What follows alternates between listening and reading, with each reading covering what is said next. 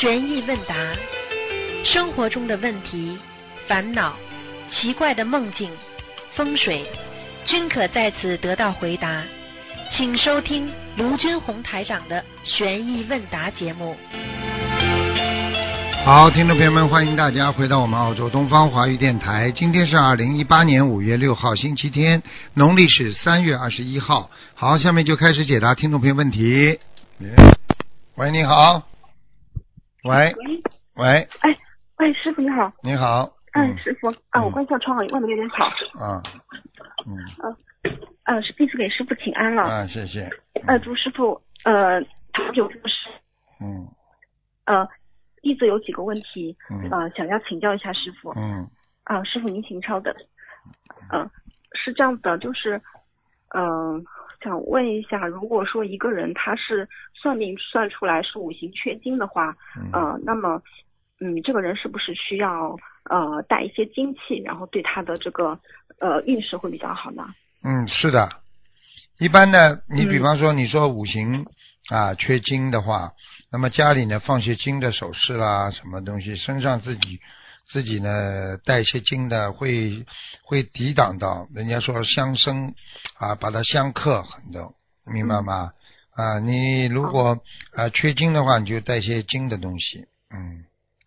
哦，好的好的，嗯。嗯、还有一个问题是，嗯、就是呃，我们那个设佛台的话，那个佛像是呃朝南的嘛，但是那个朝南朝南的话，呃，可能会长久的受到那个日光的这个暴晒啊，然后那个佛像会有一点褪色，嗯。嗯，这样的话，这个嗯佛像还还能用吗？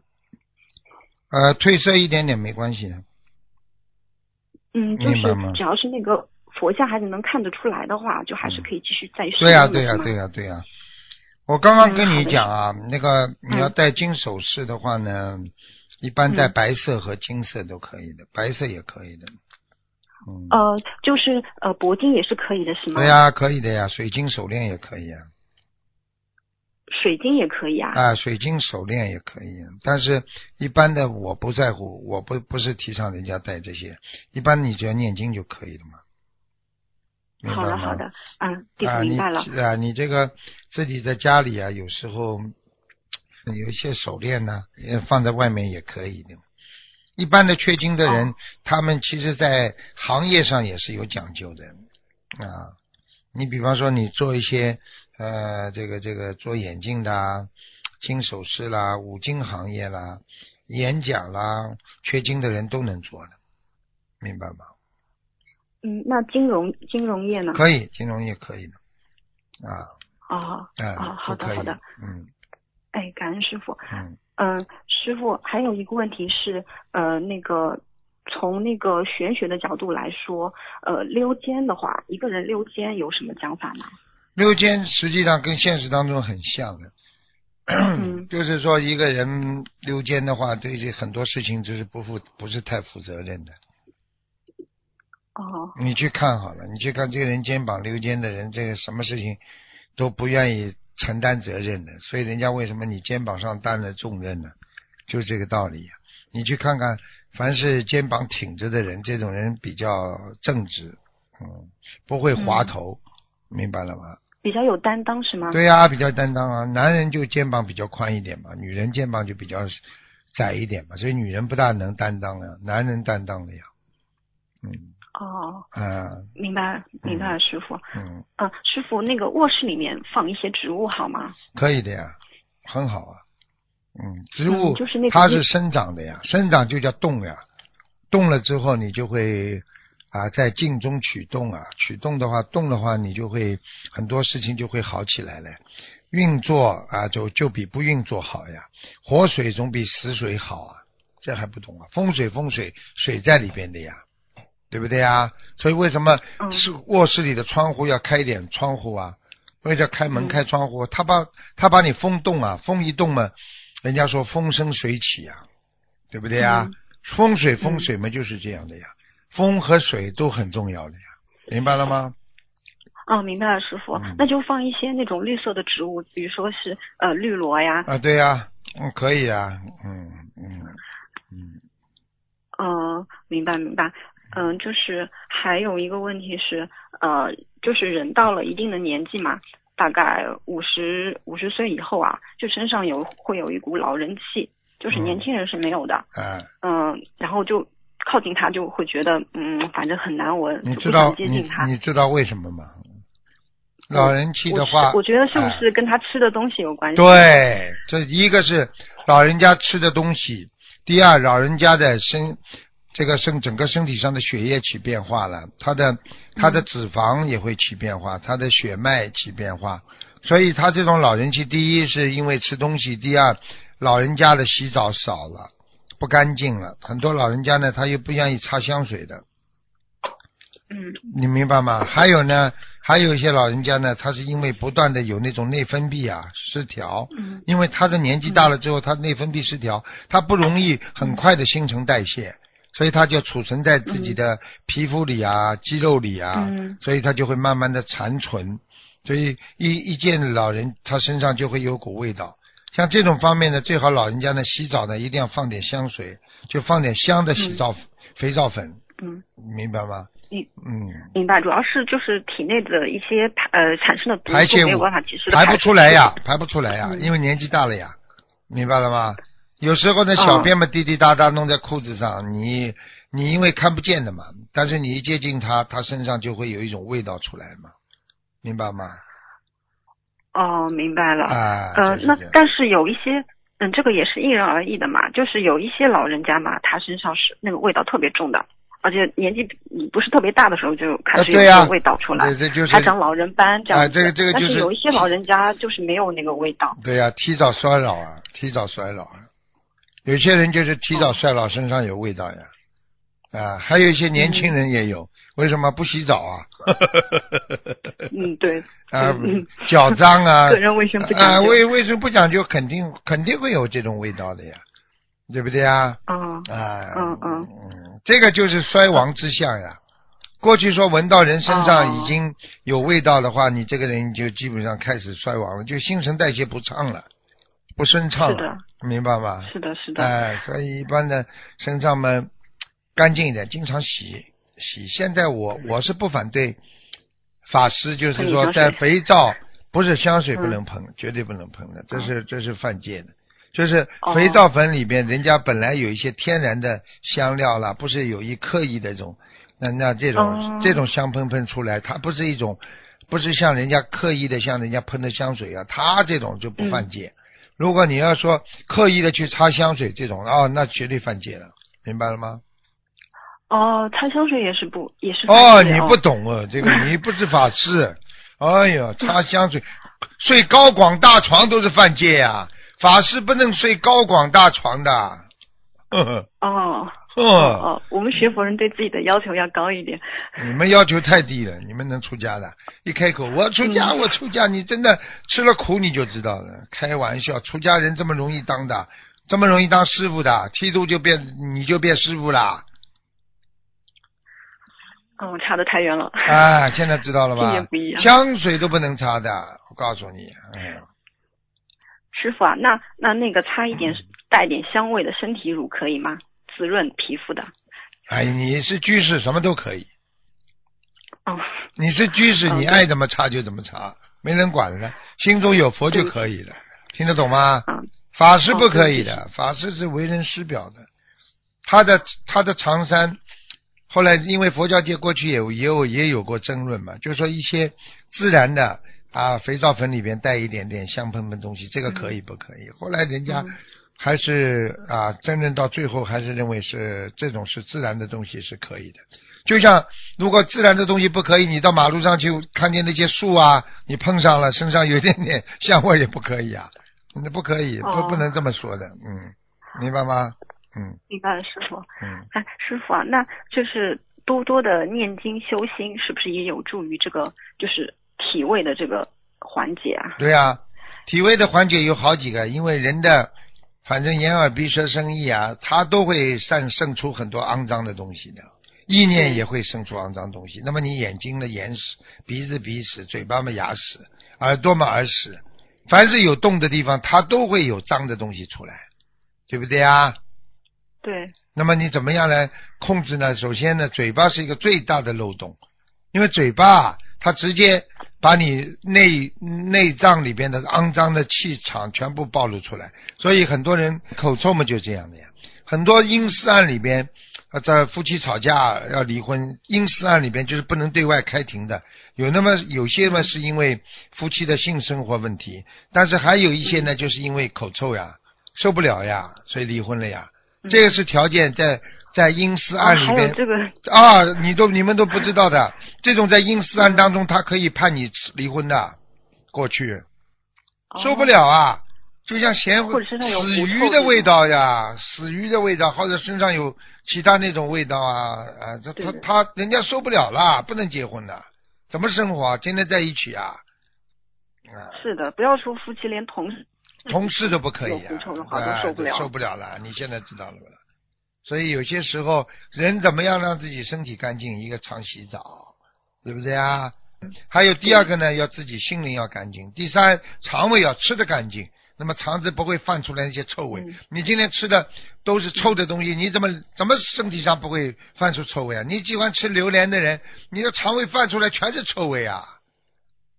我问你，你吃萝卜的人放出打出来嗝像不像像不像臭气啦？嗯嗯，呵呵讲呀，不讲了。闻到这个打出来的嗝，就知道你今天吃了什么东西。吃萝卜了呀，洋葱大蒜不谈了。呵呵呵呵嗯，听得懂吗？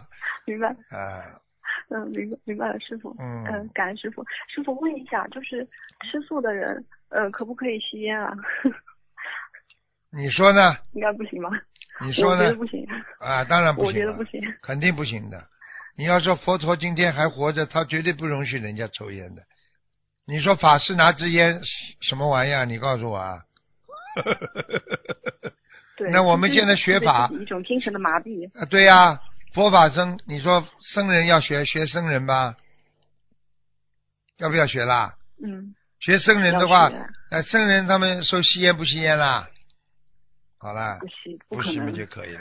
好了，就是这样。哦，因为有有些人会说这个烟草也是植物啊，也没有关系。就是我想瞎搞植物里边有毒的成分不知道啊？有尼古丁不知道啊？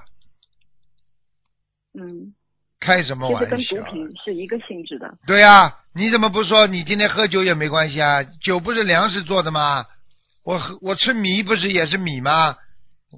那么酒不是也是米粮做的吗？现在明白了吗？明白了，师傅。啊，明白了。这种就叫嗯妄语，这种就叫什么？就这种就是邪知邪见，明白了吗？明白了，师傅。师傅是不是呃，只要是学佛修心的人，就是不管你有没有发愿吃长素，酒和烟是绝对不能碰的，是吗？不能碰的。嗯嗯，好嗯，明白了，师傅。嗯，呃，呃，师傅啊，是这样子的，就是现在在大城市里面剩女很多，然后女孩子普遍找对象比较困难，这个是跟末法什么关联性吗？当然有关系了。末法时期的，到了末法时期的人的冤结越来越重，前几辈子的善缘都用完了，到了最后，就算有缘分也是恶缘，所以你怎么结婚呢？还没很多人根本没结婚就离婚了，同居啊，同居嘛就离婚了，到后来，所以你看同一同一会儿居现在太离掉，同一会儿居离离婚了，搞什么东西呀、现在哪像婚姻啊？现在开玩笑了。男人跟女人现在但是但是大家都剩剩女比剩男多，嗯，这个有什么道理吗？很很很简单啦，剩女和剩男多要看什么地方的呀，对不对呀？那非洲还剩男比哦剩女多呢，农一样的呀，都是一样的，男的少呀，投胎投男的少嘛，就是说明上辈子很多人做善事还是少啊。现在恶末法时期，很多人恶心、恶念、恶意，能生能生出好的吗？我不是跟你开玩笑啊，真的是啊，啊，现在没多少善缘呢。善缘越来越少了，什么善缘啊？对啊，很难。结了婚的人都说，其实还不如不结婚。你去看看现在有几对不离婚的？两对里面就有一对，这全是有数据的，开什么玩笑啊？是啊，啊，还有一对不离婚的是因为孩子，没孩子嘛早离掉了，这很简单，听不懂啊？嗯明白了，师傅。嗯，师傅问一下，就是呃，学佛人能能不能吃阿胶啊？要看的呀，身体上，比方说非常是用驴皮做的吗？我知道，你要是严格的来讲，当然是不可以了，法师就不可以。但是你们居士呀，好你们居士，这个如果是完全医生说是为了补身体的话，那吃了嘛，只能跟菩萨多忏悔啊，嗯对不对啊？嗯，明白，明白，师傅。嗯，呃，师傅，那个有，呃，师傅之前好像开示过，就是呃，对个人个别人开示过要补充维他命的 E 嗯和维他命 C，这样什么样的人比较适合要吃这些？C 呀、吃维他命 C，抵抗力低的人、免疫力低的人就要补充呀。呃呃，就是提高免疫力是吗？对呀、嗯、那嗯维他命 E 呢？维他命 E 对身体上，比方说你呃，你今天比方说你这个呃身体破了，血破了出来了，啊，血止不住了，对不对啊？那么你就要吃维他命 E 哦，刚才那个信号信啊信，号不好。嗯，喂喂喂喂，师傅啊听听见我声音吗？啊，对呀、对呀、你你想一想，我们就知道了。维他命 E，维他命 E 是干什么的？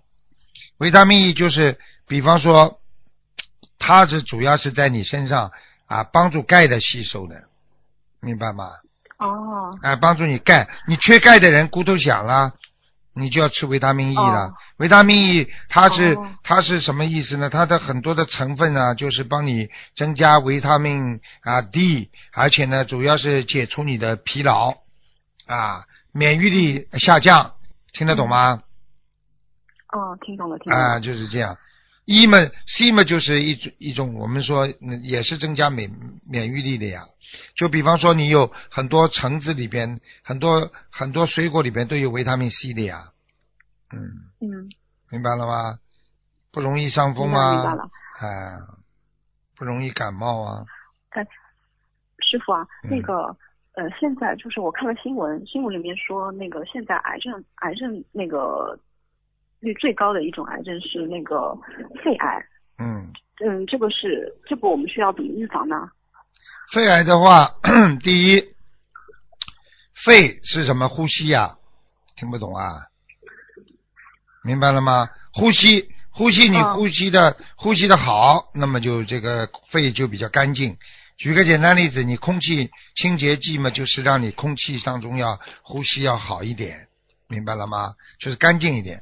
嗯，那么你要是一个人不到马路上去，你是不是比较干净啊？在家里，我问你一句话，你不到外面去，你身上就不不大有灰尘吧？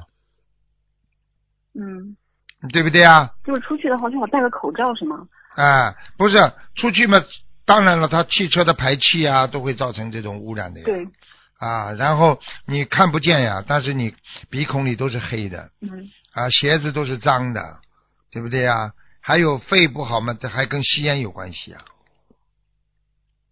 肺癌的话，吸烟就非常容易得肺癌的对对，啊，所以你你想肺。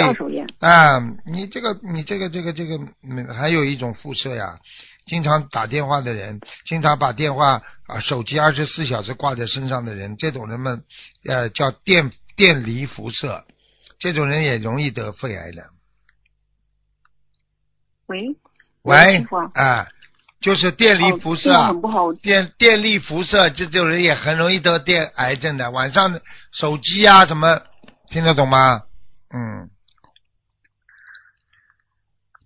喂，我哎，我哎觉得信号真的很不好，我我听不清楚师师傅您的声音。听不清楚啊我回去听录音好了。嗯对您的，就是我能听到你的说话，但是我就是断断续续的，我听不清楚。要记住了，比方说啊，啊，经常咳嗽，啊，胸痛，嗯跟你的肺就有关系了。讲话生气嗯啊，也会有。人突然之间消瘦、嗯也会有。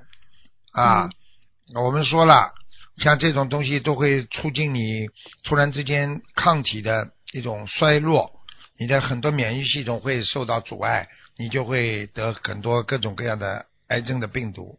所以经常一个人要保持自己经常的干净很重要。哎，听不见是吧？哎，你这根线不好啊，你这根线不好啊，对对对，刚才还好好的，现在、啊，现在好了说话特？别断断续续。现在好了我回去？听录音好了。现在好不啦？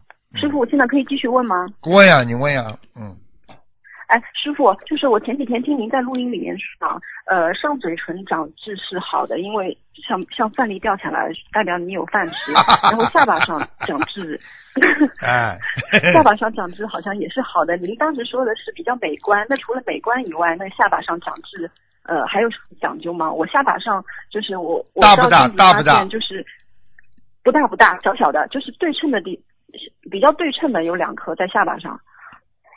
我告诉你，你记住了，你要是下巴上长痣啊，如果不是很大，就没有什么大问题，明白吗？呃，如果你下巴非上非常小，就一点。啊，一点没问题的。呃，女人下巴上长颗痣的话，她有，她在在在玄学上有很多讲法。就是在下巴对称的地方。啊，这非常想法，就主要是看你的位置要在哪里。一般的话说，这个人的心比较动，居无所定啊，明白吗？居住啊也不稳定啊，运程也不稳定。下巴上有痣的人啊，主要是感情的感情的有点动荡，明白了吗？下巴上附近的痣，那么过去人家说啊，是这个人这个生活比较讲究品味啦，其实就是比较富有了，明白了吗？喂我的妈呀，你怎么听不见的了？喂，师傅，哎，左下巴有痣，荣华富贵；对，右下巴有痣，明白了吗？权力哦，明白了，明白了。和地位，因为下巴本身是地角，地角方圆的人在这个位置上长、都没问题，除非你长了、嗯。啊，这个这个这个这个在嘴巴的弯过来的，就是边上这个地方，这个地方嘛是人家说是讨饭制不能长的，明白了吗？喂，呃，师傅，我我我接着问下一个问题吧，嗯，就是呃，您您之前有开示过，考试的话，呃，要考试的话要看嗯单双嘛，就是从你的呃命里看，你比如说你是双的命，呃，就是你的生日是双的，然后你就要挑单单日去考试。那么呃其他事情呢？其他的比如说生活中大的决策，比如说呃买房啊，或者是其他的一些比较重大的决策，是不是也是遵循这个道理呢？对啊，阴阳调和呀，嗯。也是一样的，是吗？啊，阴阳要调和呀，嗯。双日子、单日子，实际上不管怎么样，你选个双日子总比单日子好。啊，但是呢，如果你真的自己命根当中也是双，那那那就是能够你觉得最近所做的事情一直不顺利，你就选个单的。其实这还是要调整的，它本身风啊，师傅，这个单双日的话，指的是日期还是呃，就是日期啊指的日期都可以的呀。哦，就是几月几号的那个号。对啊、比方说你现在几几年生的啦？你比方说几几年几月几号，那么你要看最后的尾数是双的还单的嘛，你就成为一个单数，成为一个双数呀。好啦，你这个电话怎么烂电话了？喂，哎，师嗯傅，我接着问最后一个问题吧。我好了我完全听不，我现在完全听不见你说话了。我回去听录音。啊嗯，，就是现在甲状甲状腺结节的人很多，甲状腺结节应该吃些什么东西呢？就是除了海带以外，嗯还需要补什么保健品呢？甲状腺实际上本身就是一种抗体，明白了吗？所以甲状腺结节的危害很多很多，很麻烦的。一般甲状腺的结节的危害呢，就是你自己啊，在生活当中啊要注意节制，不能发脾气啊。嗯，这个经常这个甲状腺有上下移动，已经有炎症了啊，就是结节了。那么主要问题呢啊，你要看啊，它这个这个毛病呢，就是啊有一些囊肿啊、炎症的病变了啊，还有这主要问题。哎呦我的妈呀！还有一种是啊感染性和不非感染性的。嗯实际上有的时候甲状腺结节它是感染到的啊，它不一样。还有嘛，不要生气。那么怎么样来调节呢？啊，喂，师傅啊，哎，哎，我我听到你声音，你听不到我声音啊，明白了吗？最好的方法，第一啊，不要让它变肿瘤啊，心情平和，多吃点消炎的中药，明白吗？啊，第二啊，平时啊，这个缺钙也是造成它非常不好的。这个甲状腺啊，经常积成块，一个团一样的，你摸得到的，嗯那你就要好好当心了啊，它有可能会慢慢变得很大啊。嗯它实际上，它实际上对身体是甲状腺抗体的一种呈阳性反应啊。这些东西嘛，讲老实话，就是人心理不平衡所造成的。用学佛的人来讲，用心理学上来讲，心理不平衡会造成甲状甲状腺结节的，明白了吗？看人家好了难过啊，嫉妒人家、憎恨人家，都会长这种怪病的。好了，除非一种是家庭遗传的。好了好了，我听不见你声音了，算了。好了，回去听录音去吧，再见了。喂，你好，哎喂，你好，师傅好。嗯，喂，师傅好，对不起，师傅。那个师傅，对不起，师傅，那个耳机插反，那个戴反了。那个师傅您好，弟子给师傅请安，感恩观世音菩萨，感恩师傅。首先，师傅我向一个同修分享一个他的那个莲花飘下来，但是他又自己重新摘上去了。这个分享一个莲花掉，后来又自己种上去的分享。嗯这位同修前阵子由于造造口业，还请不学佛吃荤的同事吃饭，点了活的东西，梦见自己的莲花掉下来了。同修知道后深深忏悔，许愿念诵了一百零八遍礼佛，之后在佛台前不断反省，反省自己到底有没有像一个菩萨。他意识到自己没有行菩萨所行，讲菩萨所想，想菩萨所思，意识到自己的问题后，他切切实实去改、去改、去实践，从孝敬父母开始，抓住许愿、念经三大法宝，并把生活中的每一件小事的善事都加上自己的愿力，让他所遇到的有缘众生能与佛法结下善缘，因缘成熟，得闻佛法，离苦得乐。最后，他念经时看到一朵莲花飘上去了，师傅慈悲帮他看图腾，他的莲花自己重新栽种上去了，他喜极而泣，更加要明白什么是真修实修。感恩师傅。嗯，要真修的话就上得去，不真修上不去的，明白吗？嗯明白明白，嗯感谢师傅。那个帮同修解几个梦，嗯同修梦见跟孩子在厕所上，呃，大的大号，同修的粪便有一点滴到孩子的背上了，他赶紧用纸巾擦干净，请师傅慈悲解梦。这个是他的他的业障给让孩子给背上一点的。你比方说哦一个母亲啊，她曾经流过产，那孩子跑到这个小孩子流产的孩子跑到小孩他的孩子身上，那不就像粪便掉在孩子身上一样啊？哦，嗯，那那他需要就是念小房子，是啊还，有是啊哦，是啊，明白。嗯，呃，同修还有一个同修睡前请菩萨妈妈慈悲点化，开养生馆可不可以？梦到现在工作单位给同修发工资，但是都是十块二十块的现金。同修说怎么这么少？偷偷拿到厕所去看有多少钱。请问师傅，这个梦境是什么意思呢？嗯，感师傅。这个梦境很有意思。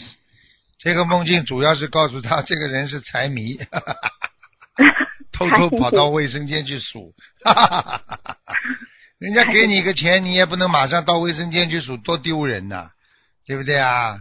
对，是啊，很多人数了之后跑出来，马上笑嘻嘻开心的；有些人数了之后跑出来还不开心。这种东西不要去看了，不，人家给你就是感恩了就可以了，明白了吗？明白啊明白了，感恩师傅。没出息，嗯、跑到卫生间去数钱，你这个这什么形象？这不是整这个吝啬鬼啊！对不起，师傅。嗯，那个同修大量放生后，回家做了一个梦，梦里往垃圾桶里，呃，上厕所。当时同修看见，同修妈妈看见了，就把桶里的那个脏物排出去的脏物拿出丢了。都意识，当同修当时还看了一下，感觉有大半桶。嗯、这个梦是他消了很多业是吗？是啊，傅宵夜了呀，嗯，嗯，呃，那是是妈妈给同修背业了吗？因为是妈妈把那个那个那个排泄物给丢掉的。啊，对呀，他妈妈给他念经了呀，这很简单，哦，他妈妈帮他消了呀，嗯，对对，同修同修妈妈也放了不少生、啊给给这个同修。是啊，嗯明白了，明白了，感恩师傅。嗯，小孩子小孩子无意把新请的吊坠扔到垃圾桶里，垃圾桶有荤的，吊坠有盒子包好的，请问这个需要念诵多少遍礼佛呢，师傅？三遍，嗯嗯，三遍。这个吊坠还可以戴吗？嗯，不能带了，嗯啊，不能戴了。好，感恩师傅。嗯，呃，小孩子去年丢了一个吊坠，过了很长时间，在床下发现了，菩萨像没有坏。这个需要念多少遍礼佛呢？师傅？五遍，五遍。好的。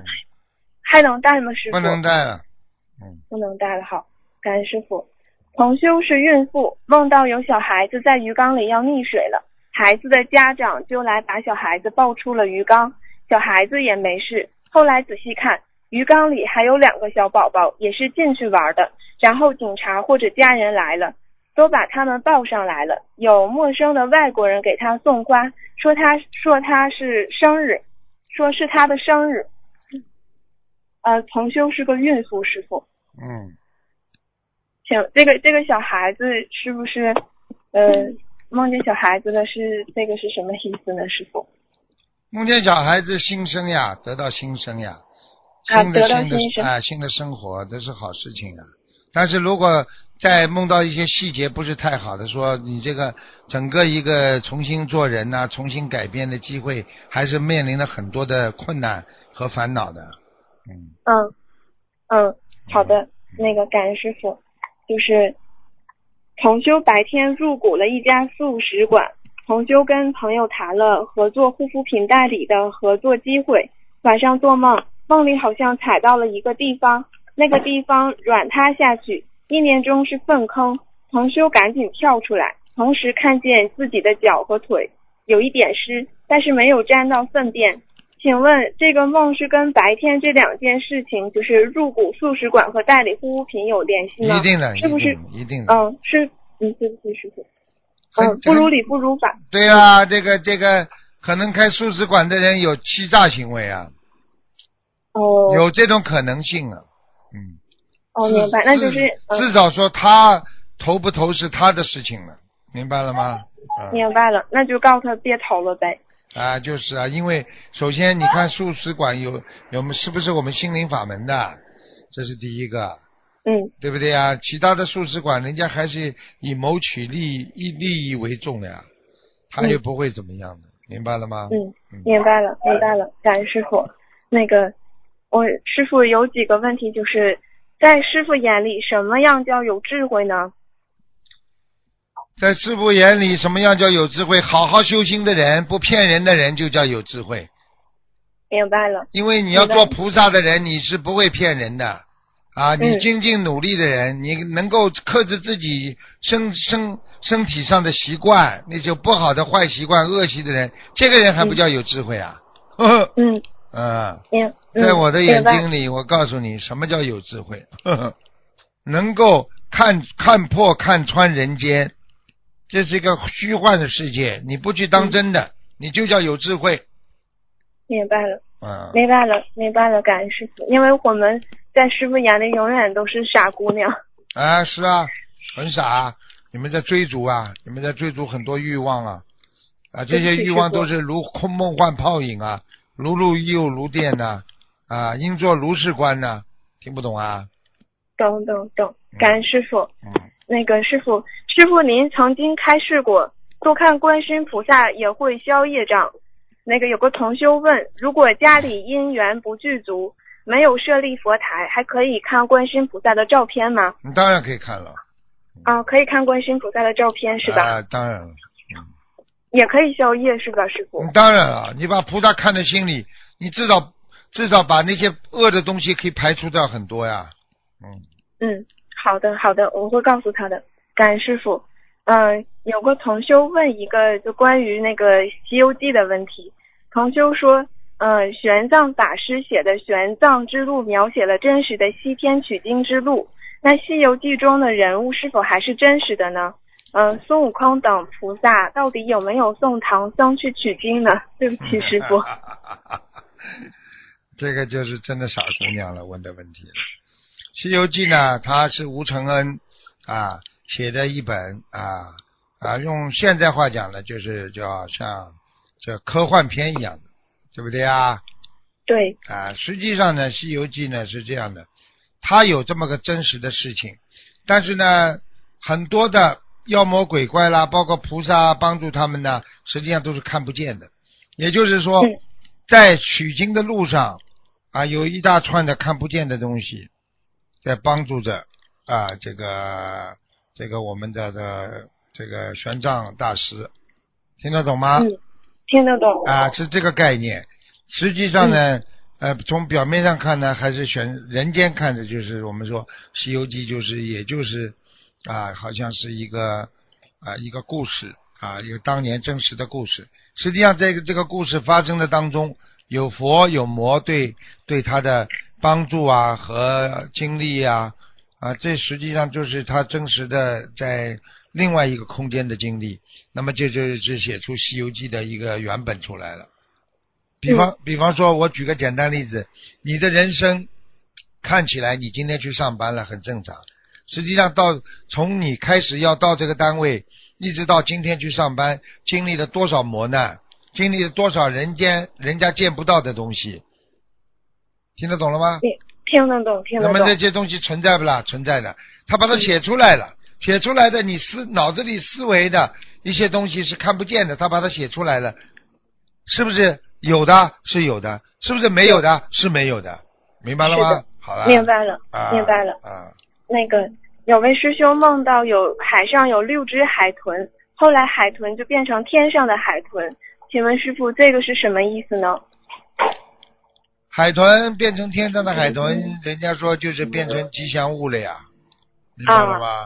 啊就是明白了这样。啊，明白了。呃，同修梦到 A 师兄家里有四套房子，都在同一层，而且都是并排的。其中 A 同修自己住一套，其余的说要留给 A 同修的女儿。请问师傅，这是 A 同修家里有要经者吗？是啊，啊，嗯，呃，那要经者他说多出来了，呃，三套房子，就有一套是他们住的，多出来三套，是不是就是，呃，一张一一套二十一张小房子呢？一套嘛至少二十一张呀，你还是有点智慧的，少。够了呀，二十一张呀，嗯，啊，够了，行，好，感恩师傅，感恩师傅。嗯呃，师傅，同修梦到过去过世的爷爷牌位前祭拜他，看到爷爷是位高官，左右各站了一个卫士，像侍卫，像戏里包青天审包青天审判案件的那那种情况。爷爷在一张纸上写了“弥勒”两个字给同修，叫同修念。谁写的？问，谁写的？呃，爷爷，他过世的爷爷，啊，爷爷在纸上写了两个字弥勒，啊，弥勒佛的弥勒。啊，弥勒，啊啊，嗯嗯，嗯，同修就问他，两天念五遍还是五天念两遍？嗯，请师傅解梦。就是他写这个弥勒佛的弥勒两个字，啊，啊，叫同修念。嗯，嗯弥勒佛嘛，就是弥勒佛嘛，就叫他平静呀，弥勒佛就叫他想开呀，这还不懂啊？懂了，弥勒。两个字就叫他想开一点，要越过障碍。嗯，我所以，我有时候跟你们讲，在这个世界上很多事情你们要问的，明白吗？嗯，弥勒佛，你看他平时出现的情况是什么情况？你还不知道？弥勒佛是大度能容的，对呀。现在知道了不啦？明白了，明白大度能容，容天下事啊，对不对呀？然后他也是普度众生啊，啊，弥勒佛对，啊，弥勒佛感恩弥勒菩萨。啊，他是他实际上弥勒佛他实际上也是称为未来之佛呀。嗯。今后将来，今后将来，弥勒佛可能会管管人间的呀。嗯，好的，知道了，明白了。在经文上都有记载的，嗯。感恩师傅，明白了，师傅，感恩师傅。嗯。那个同修梦到跟别人一起放生，同修被甲鱼咬住了几个手指头，不放开。同修没有疼痛感，也没有受伤，同修就不停的甩手让甲鱼放开。最后甲鱼放开了，去了水里。同修返程时，回头放生的地方有个从水里拉起来、拉起来好大的一个一个渔网，而且这个放生的地方跟另一个放生的地方很像，请师傅解梦。是不是同修这个放生有不如理不如法的地方呢？放生是吧？嗯。嗯，对。嗯。应该没什么。应该没什么。没什么，嗯。嗯，好。叫他叫他在放生的之前多念几遍大悲咒吧。嗯，好的，好的。嗯。那他这个地方，他这现在放生这个地方是不是不？嗯，让他换一个新的地方去放呢？可以啊，换一个新的地方吧。喂，这网线有问题。哎呀，自动跳掉了。好了，换一个电话吧。世界上有很多东西，第一要学，第二要学习，第三要好好学习啊。一个人怎么样能够长知识？怎么样能够在社会上啊？人家说什么你都能够明白。实际上，这本身就是你一种悟性，因为知识也是一种悟性啊啊！因为知识也是人的生命当中的一种基础啊。也就是说，我们比方说现在啊，精神大餐，就是说精神上要多学佛的智慧，那本身就是一种啊，这一种精神大餐。你看有些人啊，想问题啊，他就比你想的仔细。他想问题可能很多，他想到的你没想到，实际上他的精神上就比你愉快呀。你看我们有很多人为什么碰到问题马上就萎缩了？